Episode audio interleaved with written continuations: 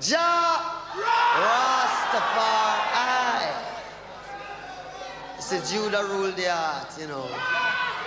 When, when you talk, when you speak of Rastafari, touch the heart.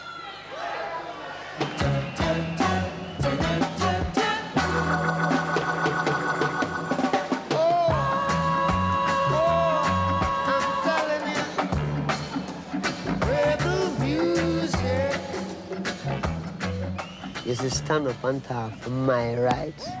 I know what that is. See? And I don't care who the guy is. Because my right is my right, like my life. You know? All I have is my life. Oh, take my soul.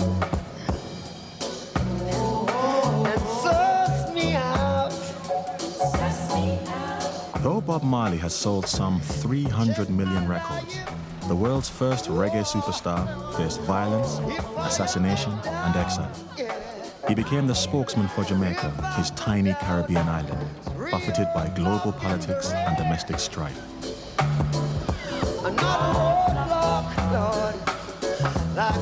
could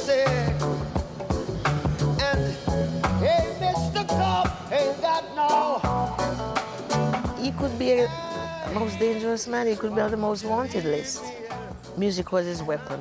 Music was his M16.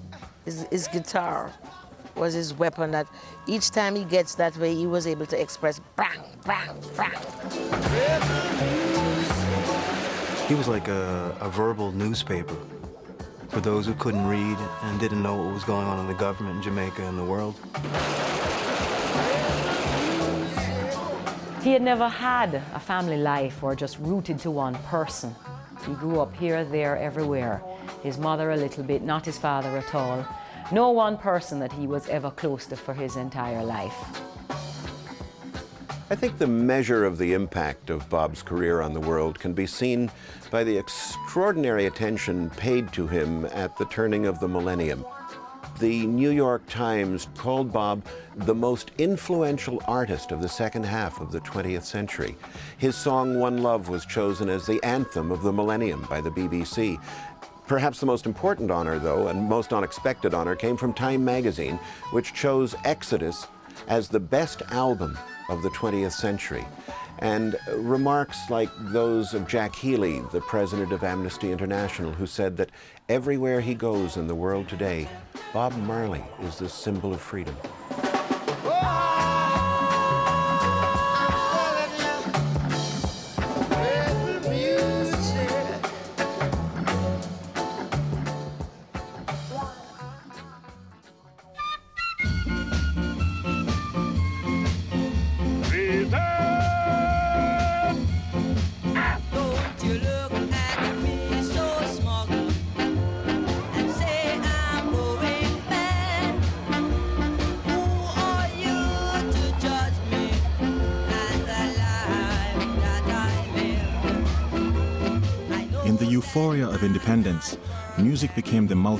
young Jamaicans like the teenage Bob Marley. It was their way of breaking with the colonial past. What Bob expressed, that confidence, I suppose at some point you could say an arrogance against the establishment. What Bob expressed was quite widespread among young people in Jamaica. Bob's first commercial recording embodied that cheerful sense of rebellion in the new Jamaican rhythm called ska.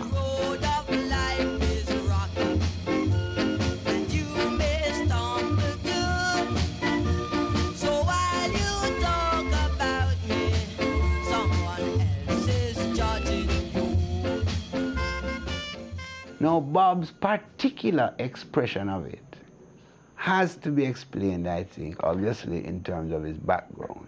And it's tough living in the city. You know, you have to struggle at every level.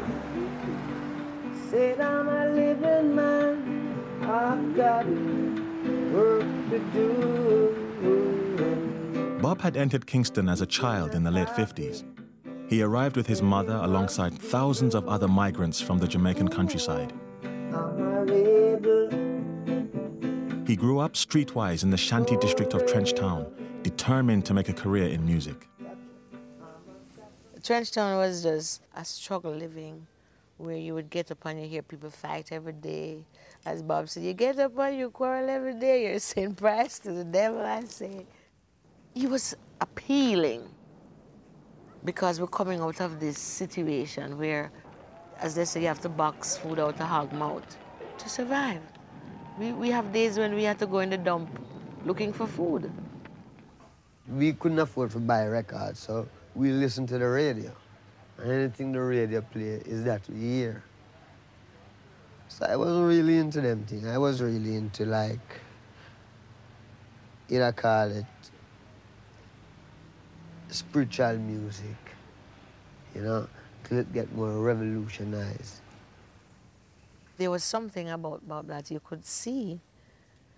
His, his, his stubbornness, his fight, you could see he was at war. in other words, you know, he was at, a few times you would find him at ease, but he was always at that guitar thing. It's his guitar, it's his music, it's what he has to say. Don't you pick and refuse, man. Cause the things people refuse are the things they should choose. Do you hear me? Hear what I say? In the early 60s, music offered the quickest route out of the ghetto. Young singers had to bluff their way through first auditions, composing and performing tunes about the scandals and political trickery of the community around them. Sing the tune. You had to be strong, you know, because the, the, the survival game wasn't one that was a easy road. Yeah, it's a rocky road, tough road. But if you keep lifting weight, then automatically you'll get strong. You come from a community that is people always crying and mourning and weeping and wailing. Small harmony groups like the Wailers borrowed their first instruments and sold their songs to unscrupulous producers who paid them a few pounds and kept all the royalties.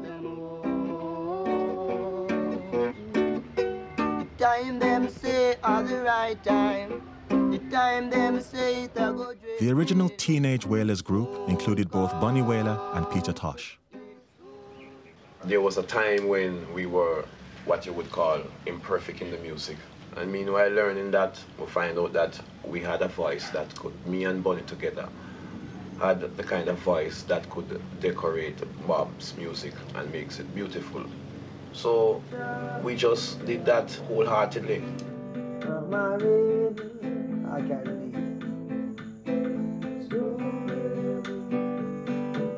He was handsome. He, he's still handsome, wherever he is. But that when I looked at him, I says, "Wow, what a nice looking guy." I, I didn't think I would like um, a guy with his complexion because I was always after tall, dark, and handsome. I can recall Bob asking me to use um, shoe polish in his hair to make it more African, more black. So when I find myself seeing him, I, I think sympathy came first. Sympathy came first. And then him being the type of person that he is, you, you, you wouldn't have a choice but to really give your heart out to him. Bob was always first in the studio and last to leave, cajoling the others to rehearse through the night. They practiced at Studio One, owned by the legendary Coxsone Dodd. Well, at that time, with a lot of rehearsal, everybody was hyped up and really sure of themselves. So we had a meeting, and I selected Bob to be the leader. Because whenever the sound is not right, you could see that facial expression. When he's not happy and shows it, everybody try to fall in line. Bob was very strict in terms of if you have a rehearsal, you have to be on time. And you don't laugh in rehearsals. Don't play around rehearsals. This is serious thing and if you want a future, you have to work for it. But the kind of music the Wailers were working at couldn't get any airplay. The radio stations were firmly stuck in the colonial era, playing British and American imports. So giant sound systems toured the island, taking the music direct to the people. Here comes Bob Marley the Wedding Wailers and Simmer Down. Down. Get Simmer Down was recorded in the morning, pressed in the afternoon, and was playing on Coxsone's sound system that same night. The Wailers' first record was an instant number one hit.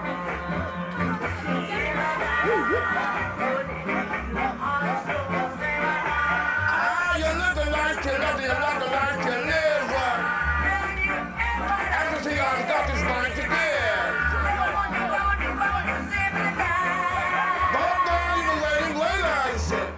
Everything started there. Everything started there. It's like you know, you, you, you, you, it's, you can't describe that moment, man. You just you in your house, you just sang the song in the morning time, then in the night, without even realizing or thinking about you know going to you know that it will be on the air. You hear it blasting on the air. You can just imagine that kind of thrill. It's a, it's very, very thrilling.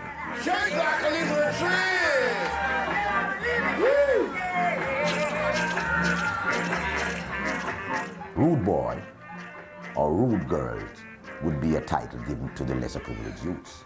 You know, rude boy. A rude boy. You know, a rude girl because you come from Trenchtown, because you come from Jonestown, because you come from Anatown, because you come from Denham Town. You're a rude girl. They made it seem as if the only way you can exist is to snatch because there was nothing for the ghetto people to have survived legitimately. Because violence at the dance halls was getting out of hand, their first record had told the Rude Boys to simmer down.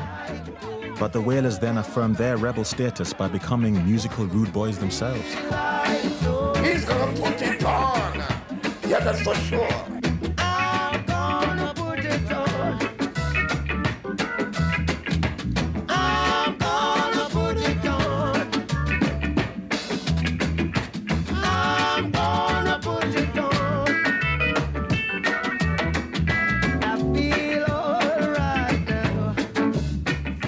Both has sexual overtones, has rude boy hints, and at the same time, he's thanking the Lord for giving him this spirit. So you have the religious, the romantic, the sexual, and the revolutionary all in one, and yet nothing is overstated. This is perhaps one of the keys to Marley's magic.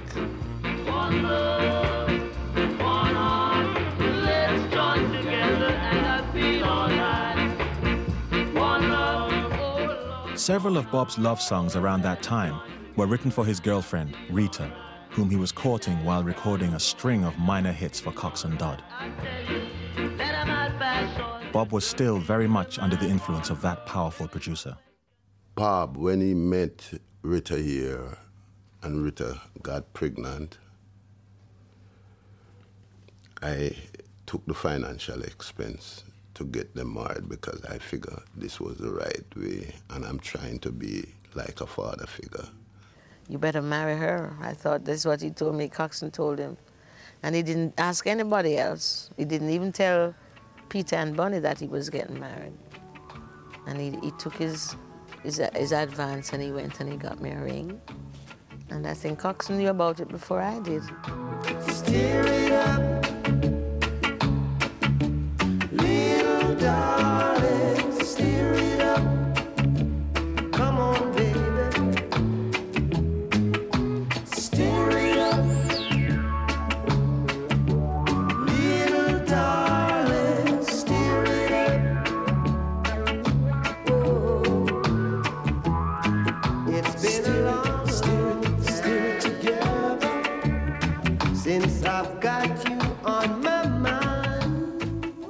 Could see the ambition in them.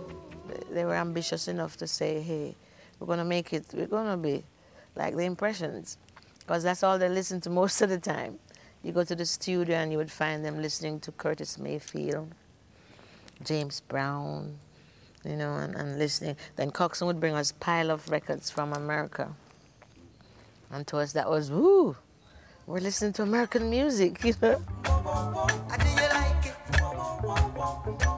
In February 1966, Bob Marley made the first of many trips to Delaware, where his mother had moved a few years before. He went there to raise money to start his own record label. He worked for about eight months sweeping floors in the DuPont Hotel On later trips, he did things like working on the night shift of a Chrysler factory.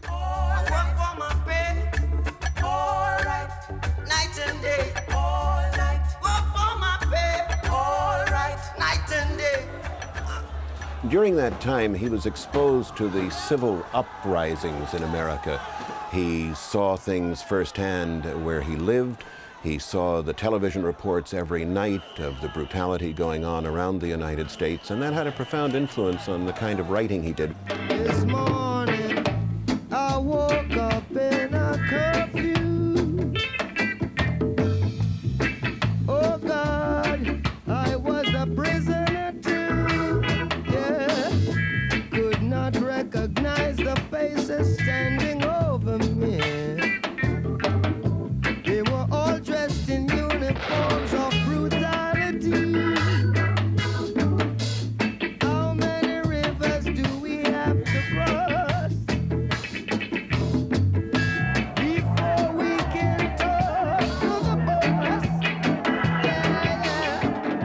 Music is the people music, and reggae music is news. It's news about your own self, your own history, things that you wouldn't really, them wouldn't teach in a school. That's why we gonna be burning and our looting tonight. Oh yeah. Yes, it's very clear if you listen to early Wailers music that the black music in the black American community was extremely influential. We had a struggle that, you know, included our writers, our performers, and the people.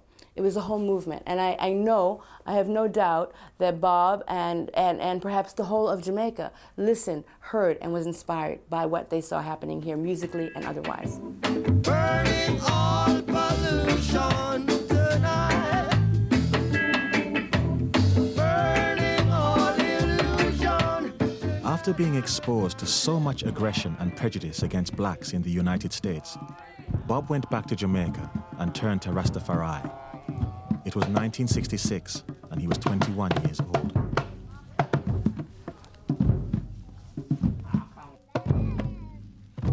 Rastafari is distinctively Jamaican, a black consciousness movement that replaces armed physical struggle with a spiritual one.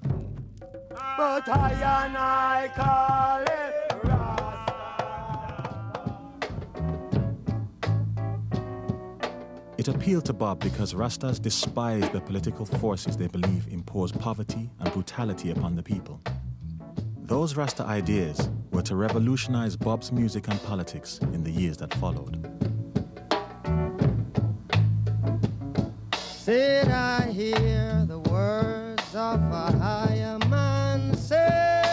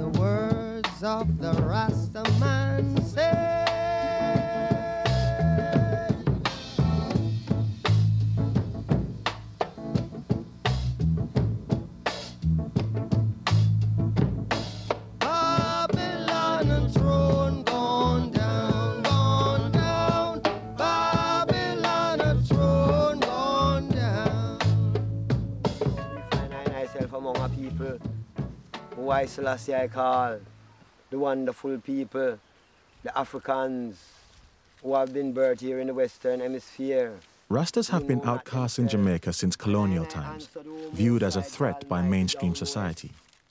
Their alternative philosophy is based on a rereading of the Bible, which sees black people in the West as exiles from their African homeland, and Emperor Haile Selassie of Ethiopia as the true Messiah. Bob passionately embraced these ideas. Well, I've been a Rasta from ever since, you know. But it's not how long I've been a Rasta, it's how long it takes to grow up. Because what he is is what he is. from beginning to the end. It can never change. So we're just Rasta from creation, you know. 2,000 years of history.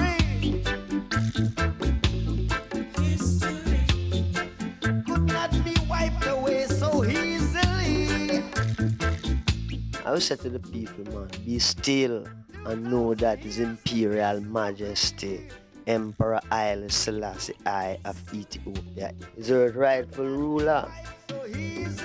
Now the Bible says so, Babylon newspaper says so, and I and I the children say so. What they want? They want a white God. Well, God come black.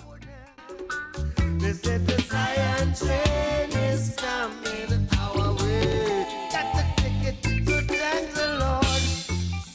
I'm an Rasta, and I know I want to live near my father, and my father live in Ethiopia. So I must live where my father is.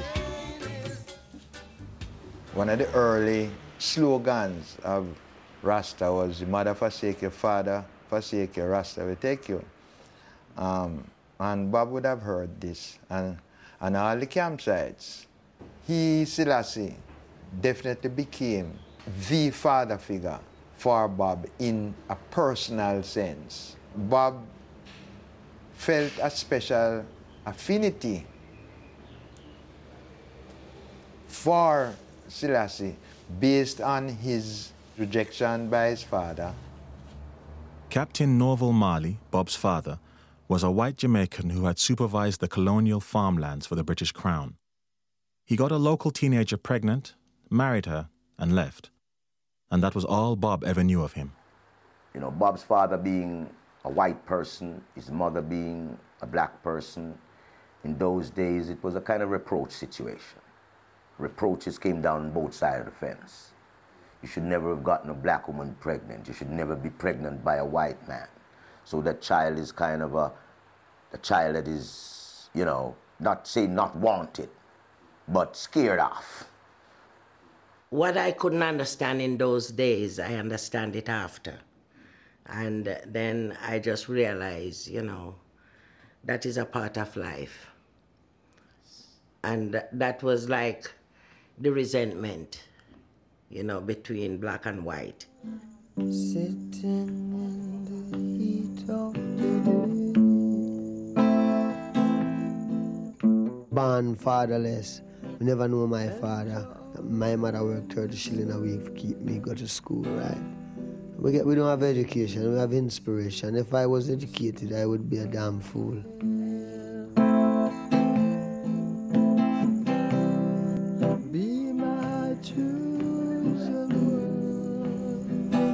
I think what really contributed to Bob being who he was was the fact that he grew up in the country, that he used to farm, and he had that sort of innate intelligence that, you know, you have to put in to take out. But if you grow up in an urban environment, the only thing between you and what you want is money. Anything you want is available immediately.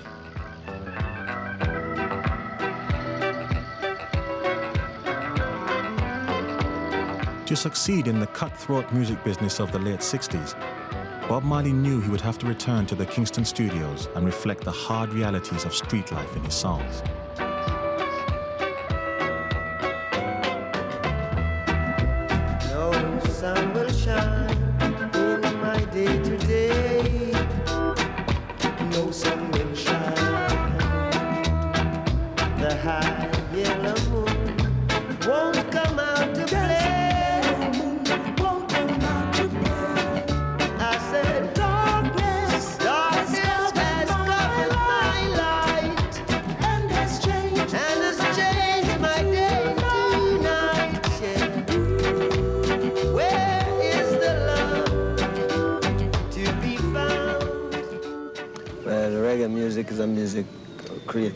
Rasta people. And it carry earth force, a people rhythm, like people, you know, it's a rhythm where people working, people moving, you know. Well, we play music, you know, and we don't play for suit critics. We play what we want to play, when we want to play it, how we want to play it. And we have a reason why we play it concrete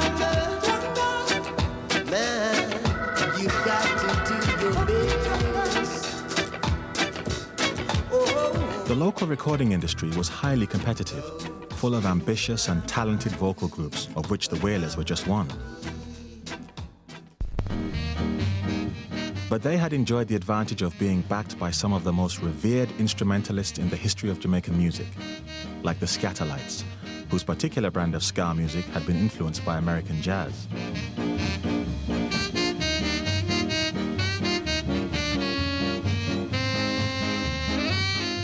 However, for all Jamaican artists at that time, making music was one thing, getting properly paid for it quite another. The producers weren't paying the artists the justice that was due them, and a lot of people couldn't take that. They got frustrated and backed out of it. A lot of them. The Wailers didn't. The Wailers decided that known frustration ain't gonna stop the Wailers. So we took frustration as an inspiration to write songs to get us out of the frustrations. The Kingston music business was not sympathetic to rebellious young musicians in the late 60s, especially not those like Bob Marley and the Wailers, who were both Rastafarians and rude boys. This is my heart to rock you. Recording studios, pressing plants, and even radio stations were in the hands of people who didn't want to give Rastas and Rudies any kind of platform. But the Wailers were desperate for airplay and took matters into their own hands. It was a kind of a struggle. And if a guy shut the door in your face, you gotta find a way to open that door. You know, so sometimes people get roughed up. You know, because you're trying to stop something that is progressive and you don't have a reason to. Why are you trying to hold down the Wailers music? You can't say why. Why do you play other people's music but you don't want to play the Wailers music? You don't say why. Well, we're gonna tell you to play it or you ain't going to work to play nothing. So if you're going to work, remember, you're going to play the Wailers, or when we're going to meet you coming out of work. And we're going to make sure you don't go back to work unless you play the Wailers. Whether we meant it or not, that's how we got some radio play. He's I and I, superstar, Mr. Music, Bob Marley. Yes, my friend, we're in the streets again. Yes, my friend, them set me free again. Despite their tough guy tactics, or because of them, the Wailers weren't getting the exposure they wanted. Bob was now 25. He badly needed a new sound and a new direction for his music. He found both with Lee Scratch Perry, a maverick producer who was to change the style of Marley's music with collaborations like Duppy Conqueror.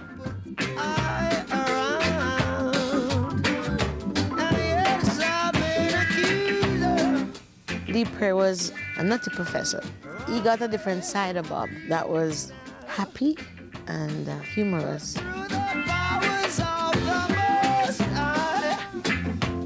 He had that charisma that makes the rhythm sticky and, and catchy and, and, and nice. And so Bob used that as something, as a, as a compliment to him, that this man was able to bring out some of what he had in him that maybe normally he would be a little scared to, to bring out himself. So if you are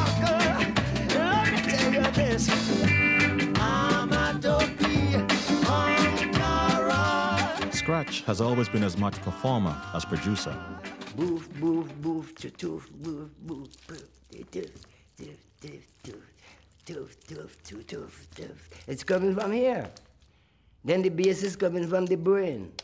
Where you go, doof, doof, doof, doof, doof, bang, bang, doof, doof, doof, doof, doof. The musicians Bob played with at these sessions became the Wailers Band.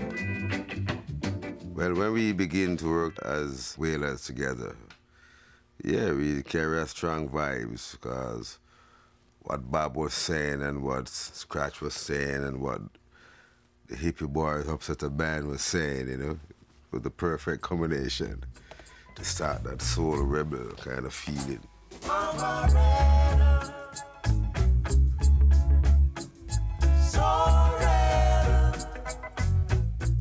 I was loving the words them that Bob Marley created himself. He have some good words and have a good vibes and had a good thoughts of bringing melody together. He makes the best melody. He makes the best melody, honestly. But these groundbreaking soul rebel sessions were to end on a sour note when Scratch, believing the session tapes were his, sold the songs in England without the Wailers' consent. He sold out. And then it led to where we would have to maybe charge for murdering Scratch. So we avoided that and just walked away and leave all of that recording and all of that stuff to be in the hands of pirates all over the world. Today, you go into the shops and you see those same songs with different Bob Marley pictures on them, but it's the same songs because Scratch did that.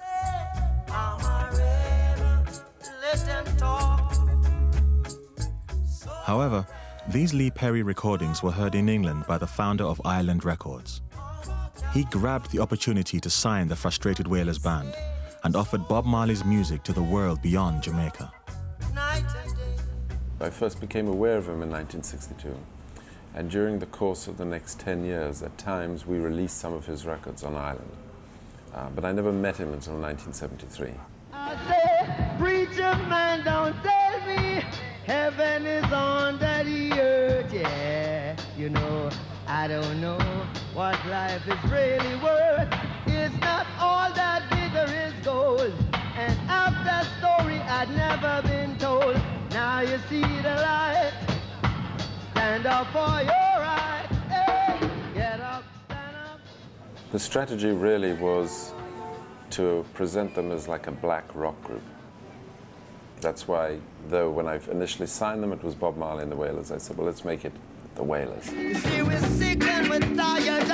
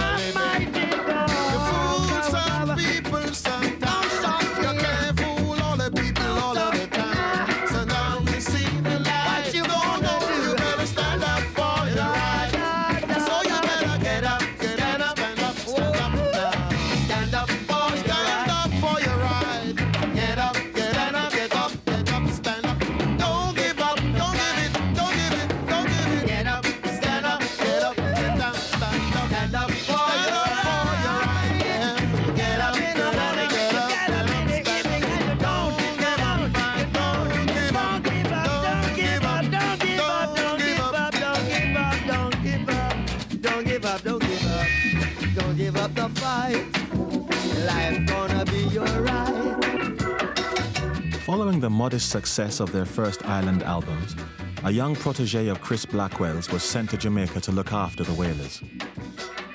I felt that politically what was going on in Jamaica should be definitely put in songs, just like Dylan did. You know, he would document stuff about people, uh, and I, I just thought that we have a voice now, and here's this band, they have the voice.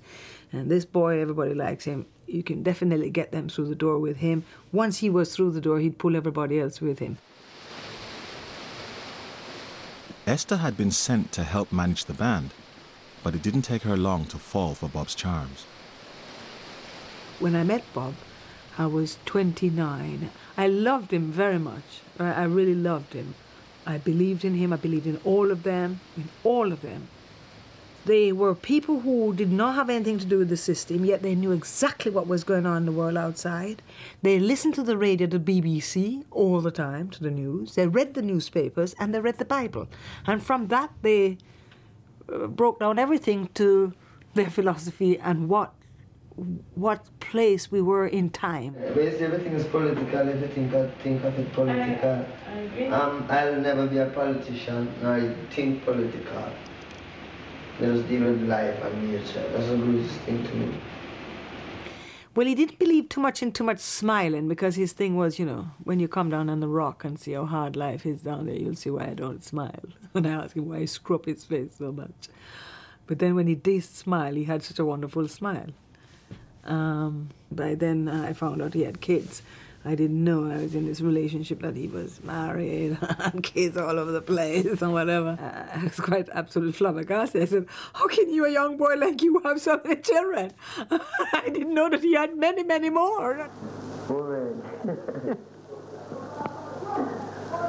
woman, woman and mother of creation.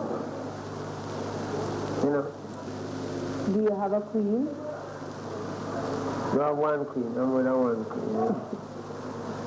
Yeah. You feel entitled to more than one queen? Yeah, I feel entitled to all the queens. Oh, you know how many? I don't know how many that is, but yeah. All at the same time? At the same time? Well, yeah, time to time, yeah. He was a country boy, very, very simple, very unsophisticated. Um, he might have acquired a bit of sophistication later on as he became famous, but when I met him, he was totally, you know, where we thought was total innocent. That's why I thought it was unbelievable that he had children. Like, I thought of him as a little boy. But um, I wouldn't say that he was a sophisticated, educated person. It's just that we Jamaicans are full of sayings and metaphors. For example, when he said to me, when we were writing I Shot the Sheriff, and he said, no, just I want something for the Jamaicans. No, get let's get out, so come up with something for the Jamaicans. I could just immediately say, well, if you shot the guy and he's been bothering you all this time, well, the thing is, every day bucket I go, well, one day the butter must drop out. Well, it's just a Jamaican thing. We we say that all the time. It means you know, every day you're messing with me, one day you're going to get it. Every day the bucket goes to the well. I mean, will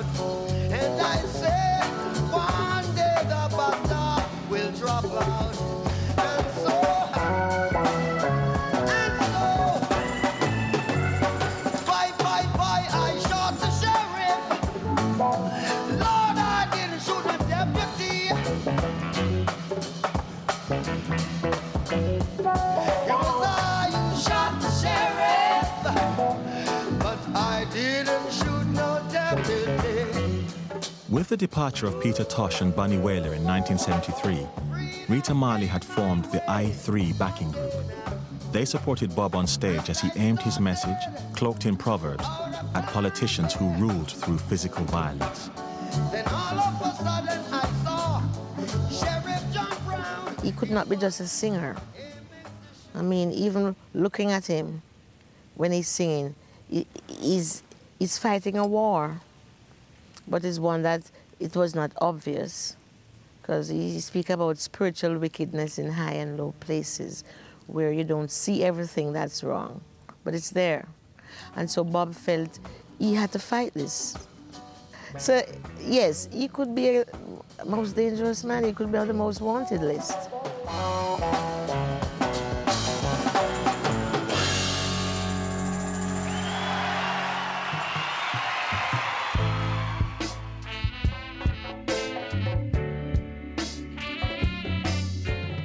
By the mid 70s, the streets of Kingston reflected all the anger and discontent of the Jamaican people.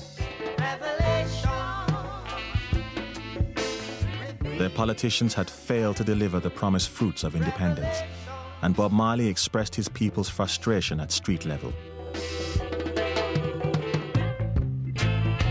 Never make a politician.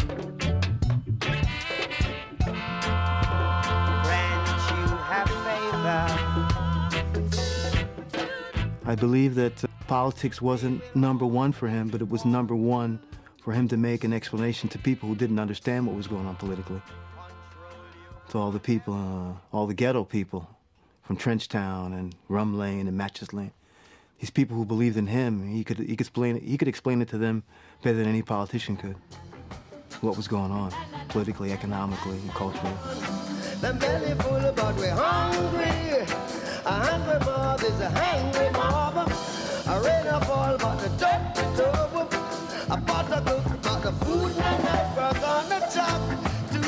Music with chaka. Hey, with chaka. To jam music with chaka. There's a lot of folks in Jamaica who can't read. So therefore, there's got to be some message sent to people that can understand what's going on in the government and what's happening on the land, and he was the, he was the one chosen to do that. When I stand up and I see the youth fighting against the youth for the politicians, then I really feel sick. And it's just because they keep the youth hungry and them can't get no job. And the people who control the jobs are politicians. So you find, you know, politics is just trick.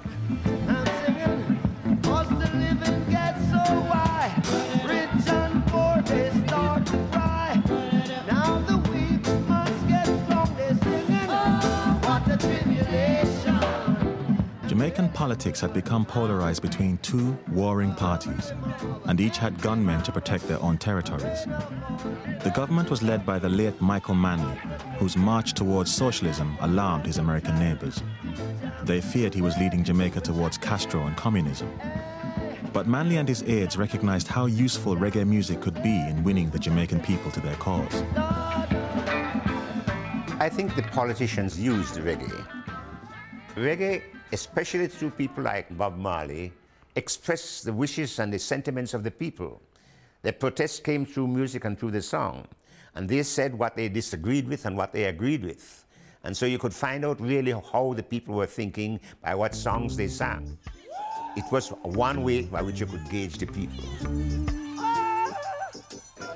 You can't get a bar of soap to buy for bathing, or you can't get detergent to buy for washing. In opposition was the Jamaica Labour Party, led by the right-wing, pro-American Edward Seaga. In many places you can't get flour to buy.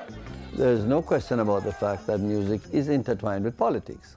Every public meeting begins and ends with music, and music is interspersed right throughout. And the songs reflect what happenings are taking place in political life. You wouldn't be able to separate politics and music in terms of the extent to which they're interwoven as a form of message.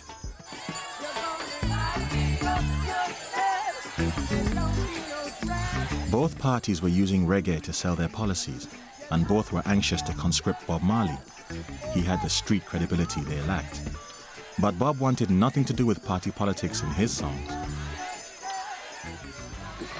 Yes, it is necessary to understand the lyrics.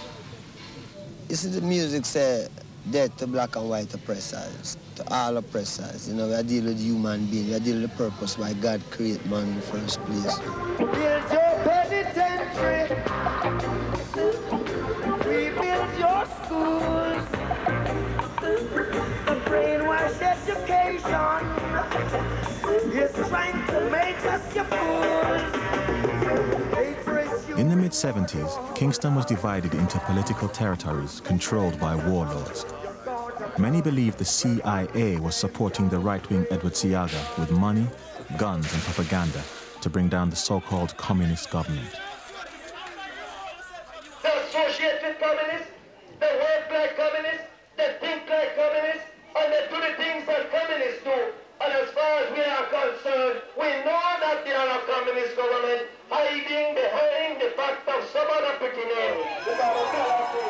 We knew that the violence that came up during those years, and I was in a position very close to see it, was something which was not entirely local.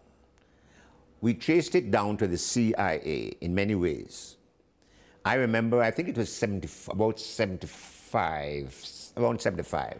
Kissinger himself personally complained that we were carrying on an, an, an anti-American campaign, an anti-CIA campaign from our platform. And he named Michael Manley and named me as having said things about the Americans' interference and against the CIA.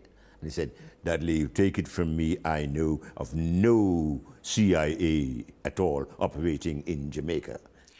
I believe the CIA was using the Jamaican Labor Party as its instrument in the entire campaign against uh, the Michael Manley government. I'd say most of the violence was coming from the Jamaica Labor Party side, and behind them was the CIA in terms of getting the weapons in and getting the money in with all the propaganda guidance, because there was a steady stream, a continuous campaign of propaganda against the Manley government. The weapons, uh, there was no problem that, uh, with getting weapons in because the ganja smuggling was a perfect route for bringing weapons back into Jamaica from the United States. While local politicians benefited from outside assistance, Bob Marley condemned them in his songs.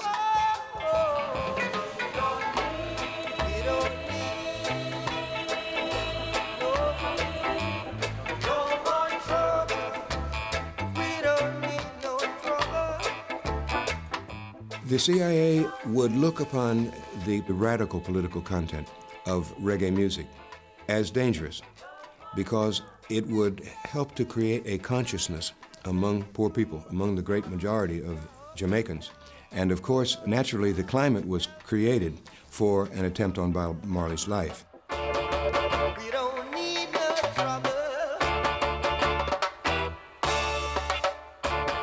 Bob was inviting further trouble when he agreed with the government's request to front a free concert called Smile Jamaica.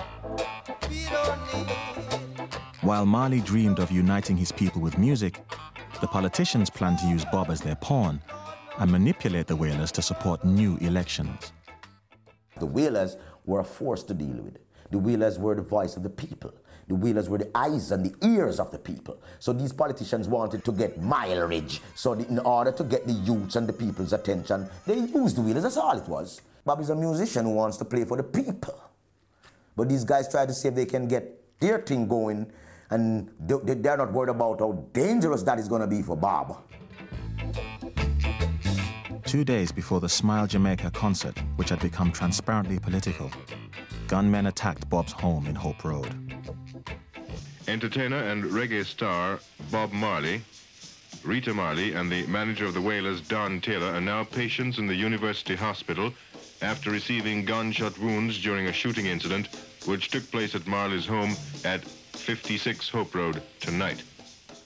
That night was cold-blooded. When I was in the car, I heard things like firecrackers. I said, what? But then, when I looked, I saw some men walking creeping like getting up to enter into the step, into the room where Bob was. And I heard, bah, bah, bah, and I said, shit, that's gone. That's gone, man. I hear bang. And I could see those blue flames and spark. And then I could hear gunshot licking from the back, coming from the side, going right back to the front. That is when I'm doing them shooting and making their way out. And I walked and I said, let's go find Bob. And we went and we saw Bob coming around his, he got shot in his elbow. Then you hear police siren and everything was happening now. They said, let's rush to the, the hospital because you're shot. Well, we know it was some political gangsters. We couldn't tell you if it was left or right wing or what, but it was. But we know that what we were doing, that we could expect invasion from all directions. It happened to satisfy some people, and it happened, it happened to strengthen me. My life not important to me, other people's life important. My life is only important if me can help plenty people. If me, if me, my life is just me, my own security, then me don't want it. My life is for people. That's way me is. Despite warnings that he could be shot again, Marley was determined to perform at the Smile Jamaica show. Prime Minister Manley has expressed his deep regret at the act of terrorism directed against Bob Marley and his associates, and has said those responsible for the act would never be forgiven by decent people of Jamaica. Although Marley was not expected to appear, the crowd began building early, and by 5 p.m. was 50,000 strong. We have just received word that Bob is on his way. Superintendent of Police will be out of communication for a bit, but get the cameras ready to shoot his arrival.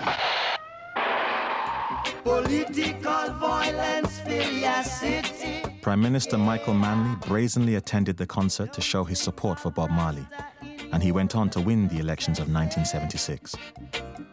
Rasta don't work for no CIA. Rat race.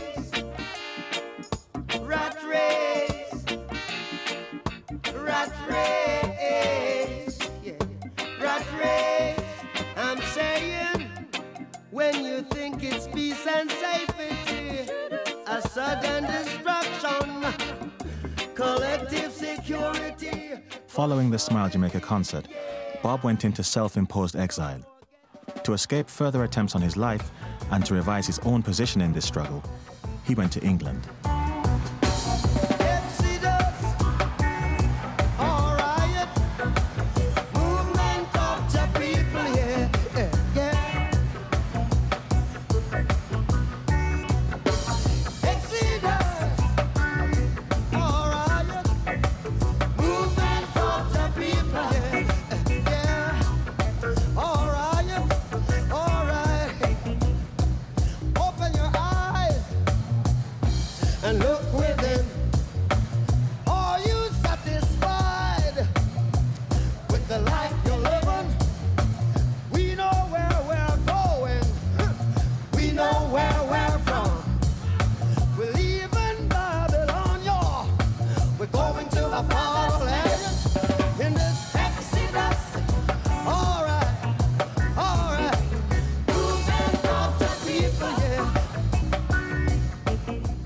Preparing his new Exodus album, Bob lived in London, not with his wife, but with a Jamaican beauty queen.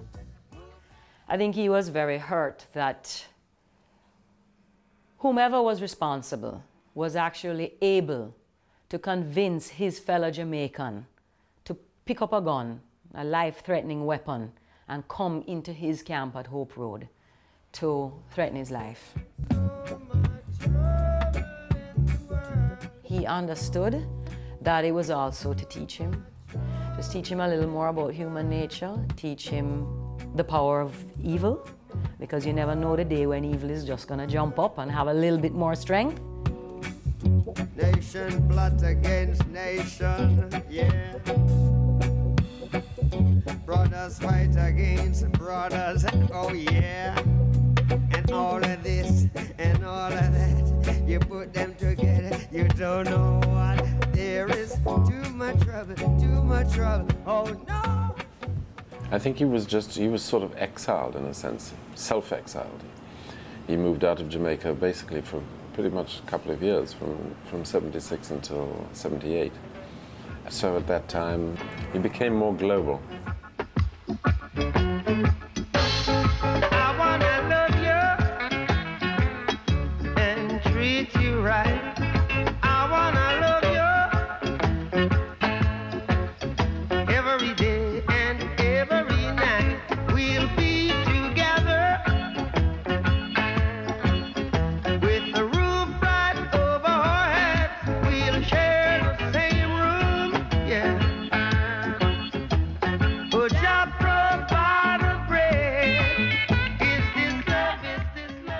Love? I had never met anyone like Bob when I met him.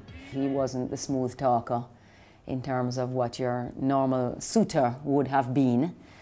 Uh, you know, his idea of, of a gift might have been a mango or just, you know, very, very coy ways of inviting you to come outside and have a walk in the evening. Or, you know, he wasn't the one to call up and say, well, how about dinner and dancing tomorrow night at 8 o'clock? Because he didn't live his life like that anyway. First of all, if there was music happening, then music came before everything else.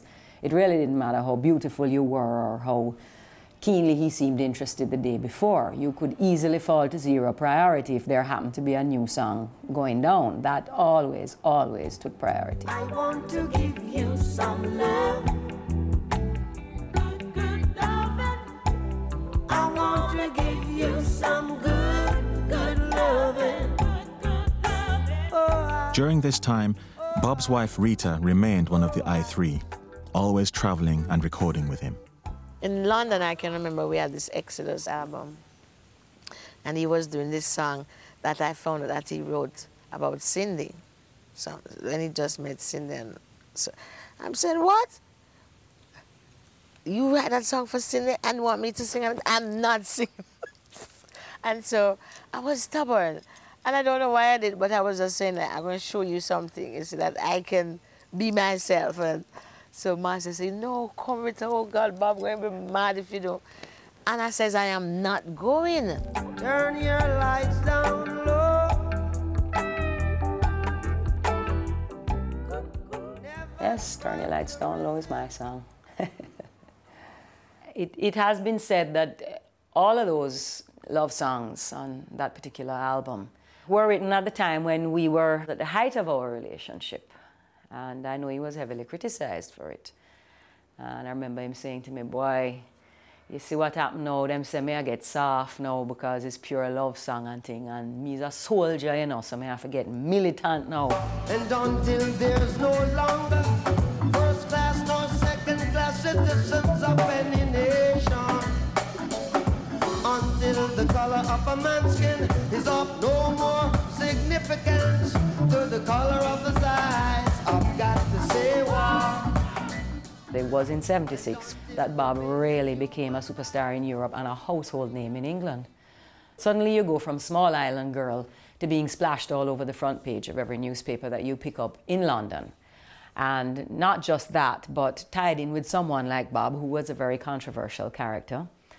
And they tended to highlight, of course, anything they thought was negative about his character and his personality his habits, his wife, his liaisons with other women, whatever. So they painted a pretty sordid picture, is what I guess I would have to call it. I didn't feel like I was a wife. I felt like I was Bob's background vocal. So there are little things that I would have to remind him, hey, Bob, be careful, watch those girls, watch those this. Then I became the watch eye, the mother hen type. And he would call me sometimes to get girls out of his room. Um, I, I didn't complain because I felt I was there for the job. And so the relationship became more like I have a commitment with this thing. What can bring this identity? People don't let them use or I think he liked to communicate best through his music. And I think that that's where lyrically you know, you feel his strength. He said everything he wanted and needed to say that way. And I think when he was done with that, he was drained. And what were you going to say after that anyway? What were you going to do? Try and find another way to say it all over again? What would be the point? If you're not listening to my music, then you'll never get it.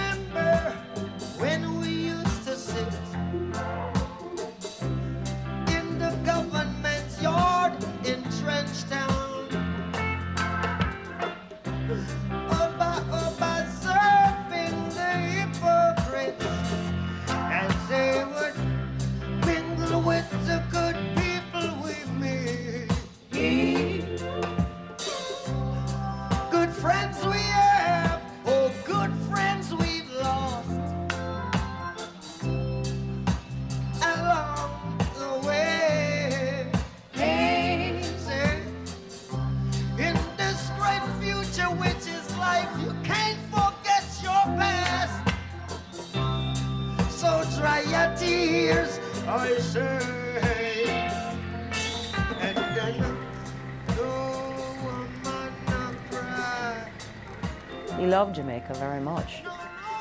And I think that he saw Jamaica as just a small part of black people and oppressed people's struggles all over the world. So he understood that struggle. So it was no problem for him to talk about it. He had that authenticity.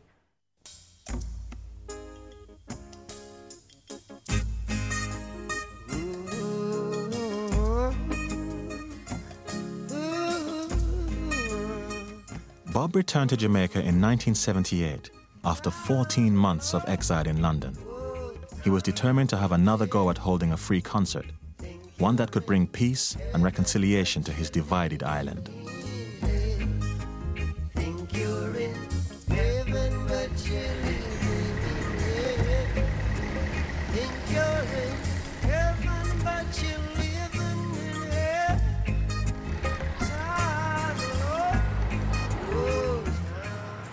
Little had changed politically in Jamaica since the assassination attempt on Bob. The island remained demoralized and destabilized by outside forces. The purpose of all those activities of violence and armed robbery and murder, uh, coupled with the propaganda campaigns calling for the overthrow of the Manley government, naturally created a situation of terror, really, of tension, of uncertainty, of doubt, and fear. this was the purpose. We try to make really bring peace, knowing that we really can't solve a problem with a war, you know. It doesn't really solve a problem. We don't feel like really killing someone. Whose problem am I going to solve when I kill someone? You know what I mean?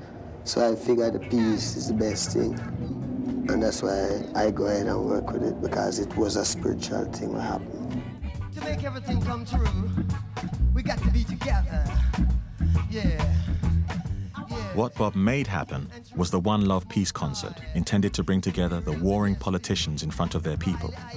For Bob, it was a way to reassert his place in Jamaican life after a year abroad. As for the politicians, both parties still wanted Marley's endorsement.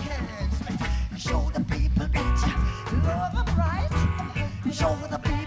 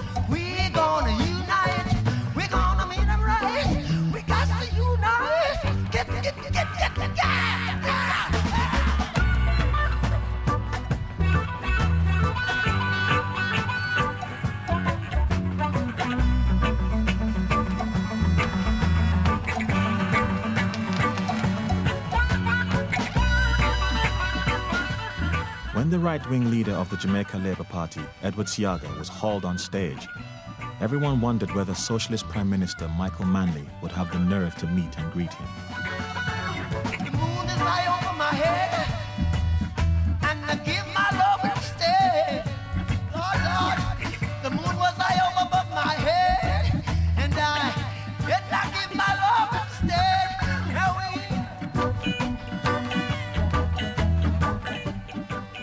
Manley arrived to cement what seemed a unique moment in Jamaican history. But the grand One Love gesture was destined to change little for the people of Jamaica. For the politicians, it was a photo opportunity. love, prosperity, be with us all. Jah, Rastafari, Bob was not by temperament or mind the kind of person who would ever become, say, a part of a party. Political, yes, in that he was one of the most articulate troubadours of the ghetto, its suffering, its pressures that I have ever, ever heard. And the interesting thing about him is that as he grew in stature, as he became a millionaire, for example, one often wondered, will he tend to go soft, to become gimmicky, to try to appeal to a more commercial market? Jamaica's first international superstar now wanted, above all, to show his fellow countrymen he hadn't sold out. So his music continued to reflect his devotion to Rastafari. There's a natural mystic flowing through the air. It was as a Rasta that Bob demonstrated how rooted he was in Jamaican culture. One of the basic tenets of Rastafari is the healing power of marijuana, to which Bob was notoriously devoted. Herb. Herb is a plant. I mean, herbs are good for everything.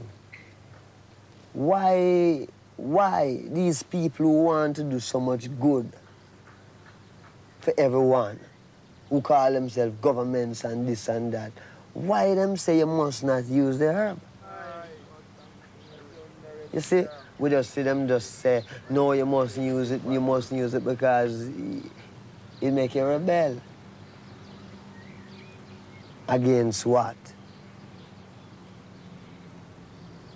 Against men who won't crave because them crave for the things like then them have some material things and them want to captivate your mind and tell you, say, well, you have to work and put you on pension and him keep it all. So Herb make you look for yourself and instead of you want to work for the man, you want you want you want for, you want to be one of the man too. Not in the sense of how him is, but in the sense of why should you have to bow to these things.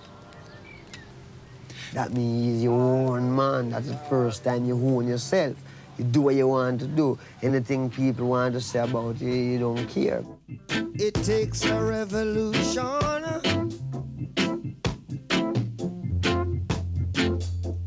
to make a solution. Bob was able to show he was his own man by using his immense wealth to build his own studios at home in 56 Hope Road. This meant he could also turn his back on the local recording industry that had exploited him as a youth. So much confusion. Bob started Tuff Gong so he could gain the reins of control over his own work so that he could produce his own material at his own pace. If he got an inspiration in the middle of the night, he could go down to the studio and record it right on the spot, and uh, so that he could reap the rewards of his work instead of a producer who paid him pennies.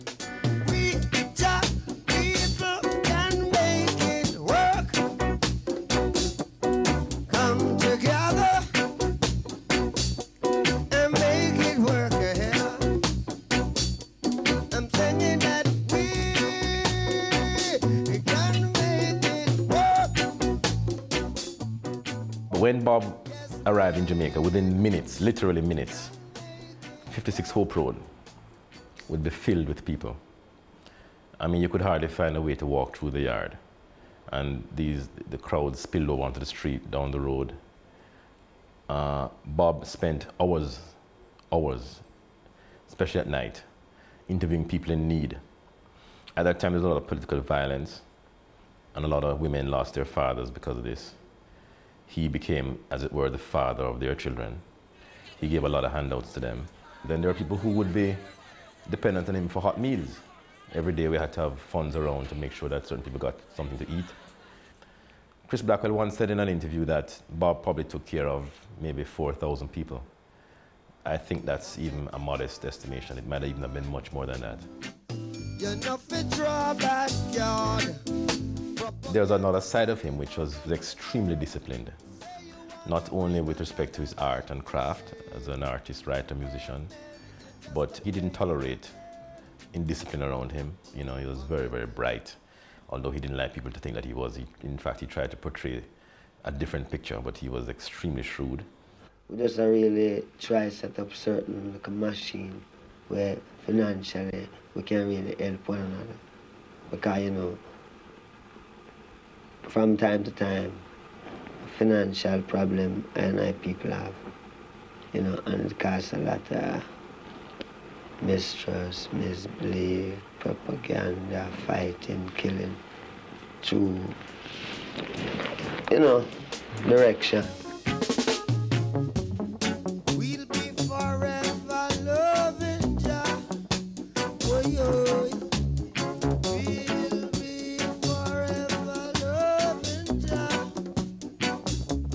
There were different Bob Marleys. There was Bob Marley the lover, Bob Marley the family man, Bob Marley the footballer. He was passionate about football, and anywhere he went, they would get a side together. And if there was a side there locally who wanted a match, they were right in it. So he injured the toenail, and he wouldn't give it a chance to heal. And that was when they detected the melanoma, the skin cancer. And they removed the entire nail and the nail bed and everything and did a graft from his leg here over it. So there was no toenail at all there. And it healed beautifully. And if you were to say to him, Did you go and have your checkups and your tests? And he would say, What you want? You want me to have cancer? He used to get very angry. Denying the cancer didn't help it go away. It would gradually sap Bob's strength as it moved upwards from his toe. Though he was only 34, Bob's days were numbered. Generally, his demeanor was thoughtful and serious. And I think he felt that too much joking around, people weren't going to take him seriously, and that was the last thing he wanted. And especially because he was in this tremendous leadership role, he wanted people to know that, look, this is the way we do things. All right, there's some Rasta man who would denounce using the fruits of Babylon, so to speak, to build up any kind of organization. The organization. fruits of Babylon. Babylon don't have no fruits. To get his music out of what he called Babylon and into Africa was perhaps the greatest professional desire of Bob's career, going back to his earliest days. How can you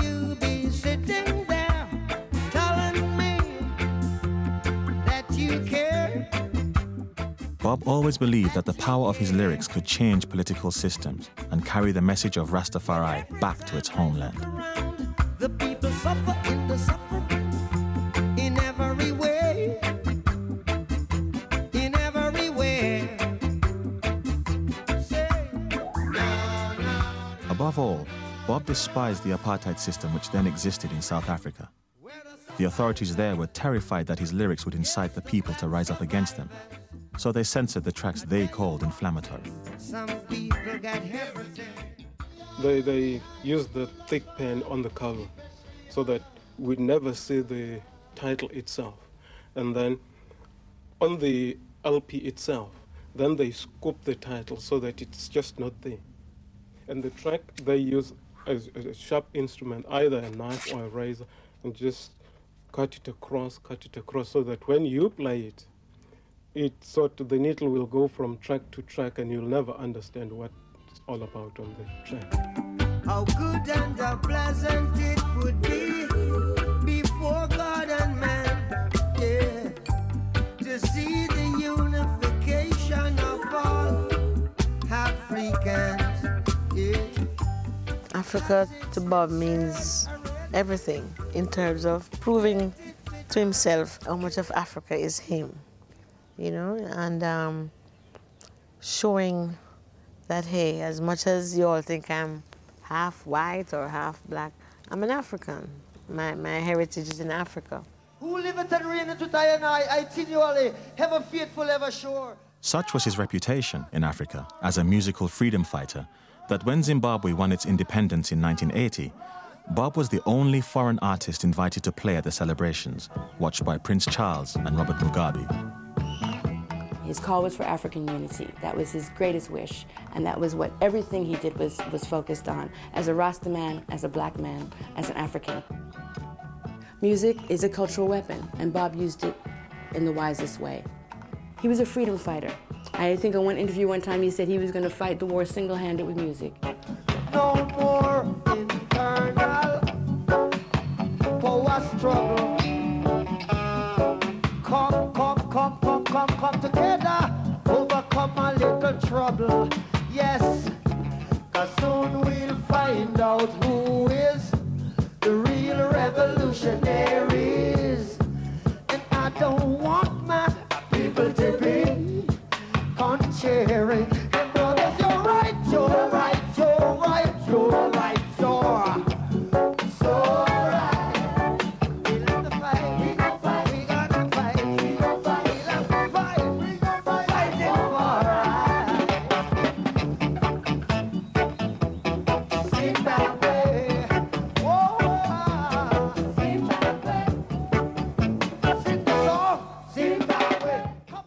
these years of non stop activity, of travel and recording, Bob had continued to ignore the cause of his increasing ill health.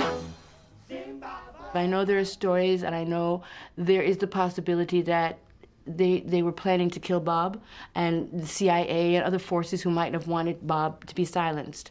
But it was at the time of this that Bob discovered that he had melanoma. It's a skin cancer. It is a fatal cancer. It's one of the most fatal cancers. But the interesting thing about melanoma is it usually is not contracted by black people. It is a, is a skin cancer that Europeans contract. The, it, ha, it, is, it can be hereditary. And so, therefore, it's possible that the real story is that it is Bob's father and his genes that passed on the potential for Bob to develop this cancer. When the whole world let you down. And there's nowhere for you to turn, cause all of your best friends let you down. Ah. I think he just worked harder and harder and harder.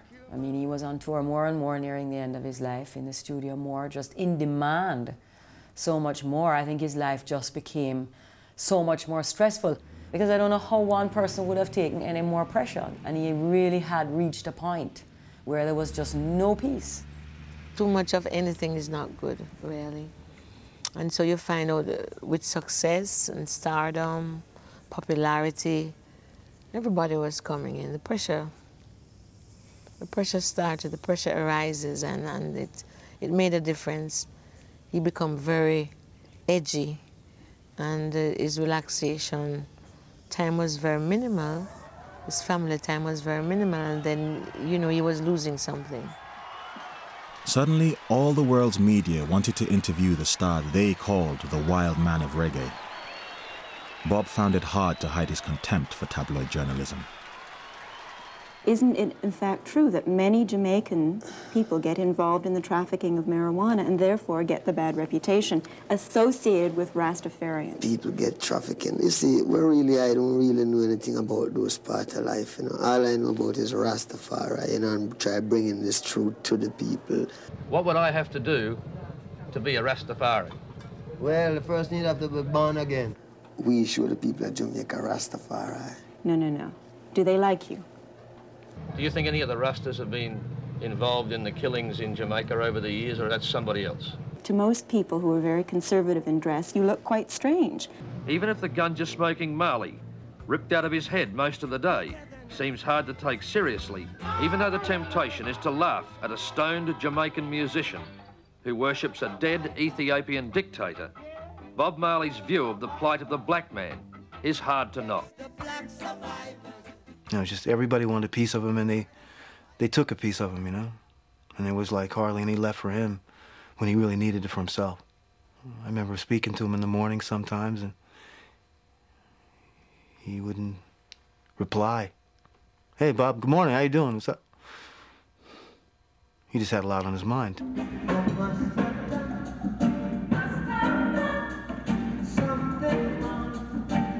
In the fall of 1980, Bob undertook a tour primarily to reach the black American audience. There were people involved in the promotion of that tour who were trying to get him not, in fact, to go into the hospital for treatment, but to continue on the road with the tour. Why? Well, perhaps uh, an overwhelming reason was the amount of money that would not be made if Bob didn't go out on the road. So it was ultimately a mercenary reason behind that.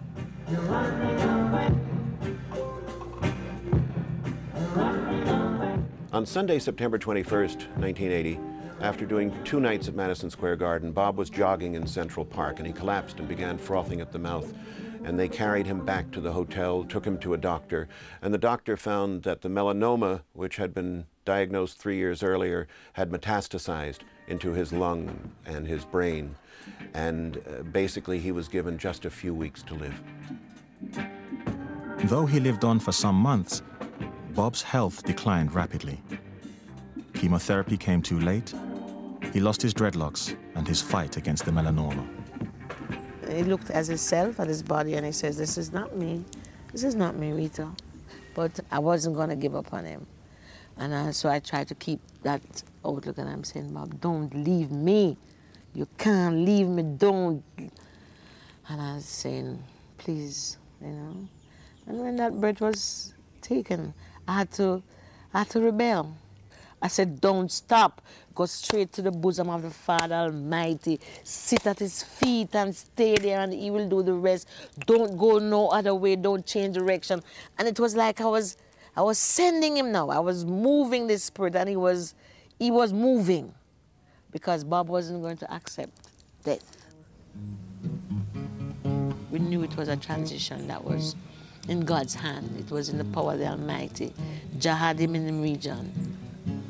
Old pirates, yes, they rob I. Sold I to the merchant ships. Minutes after Bob Marley's funeral was held on the 21st of May, 1981. He was 36 years old. and was made strong by the hand of the Almighty. We forward in this generation triumphantly. Won't you help to sing? another song of freedom. Cause all I ever have, redemption songs. He used to just see himself as a black man, a Rasta man, a ghetto youth, and somebody who had to fight his way out of it. And he really did. The early rude boy concept, the rebel, is something that never escaped Bob, that he was very proud of, that was always part of his music. He was football. That was his chess game, you know? Scoring and dodging and faking out and making the move. And he wanted to win everything. You learn more about him after he's gone. You won't be able to touch him. You won't be able to see him. But he's still fighting a war. A rebel, man. You know? Who don't have no help and not take no bribe from no one to fight it single-handed with music.